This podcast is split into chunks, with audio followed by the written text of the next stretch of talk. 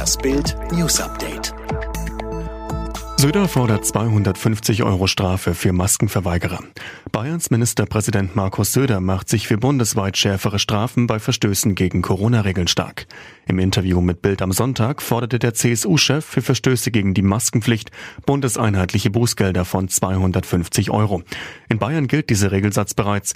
Wir haben fünf vor zwölf, man darf sich die Lage nicht länger schönreden, so Söder. Nötig seien rasche Maßnahmen für alle, frühere Sperrstunden und keine größeren Partys und Feiern für eine gewisse Zeit. Trump tritt erstmals nach Corona-Erkrankung öffentlich auf.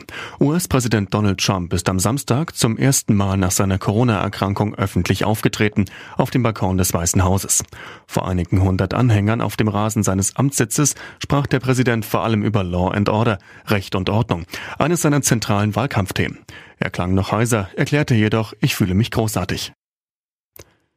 Ganze Stadt nimmt Abschied von junger Mutter. Eine ganze Stadt nimmt Abschied. Der Bürgermeister von Treffort in Thüringen trägt am Samstag die Urne von Nadine F. über den Friedhof.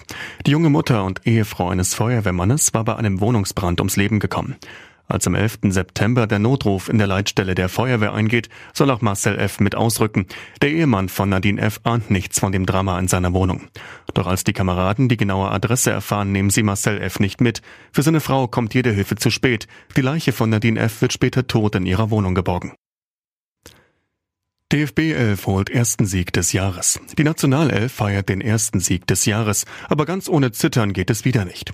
Das 2 zu 1 in der Ukraine ist zugleich der erste Erfolg in der Nations League und auch durch die Corona-Pause der erste Sieg seit 326 Tagen. Bundestrainer Jogi Löw in der ARD. Ich bin zufrieden, dass wir gewonnen haben. In manchen Phasen haben wir die Bälle zu einfach hergegeben, aber wichtig war, dass wir defensiv stabil waren. Model taucht verwirrt in brasilianischem Slum auf.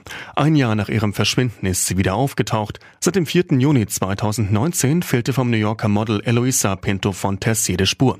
Jetzt wurde sie in einem Slum in Brasilien gefunden, paranoid und desorientiert.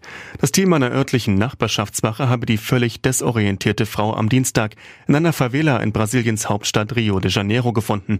Die Nachbarschaftswache reagierte auf einen Hinweis aus der Bevölkerung, laut dem eine unbekannte Frau zwei Tage in der Favela herumgeirrt war.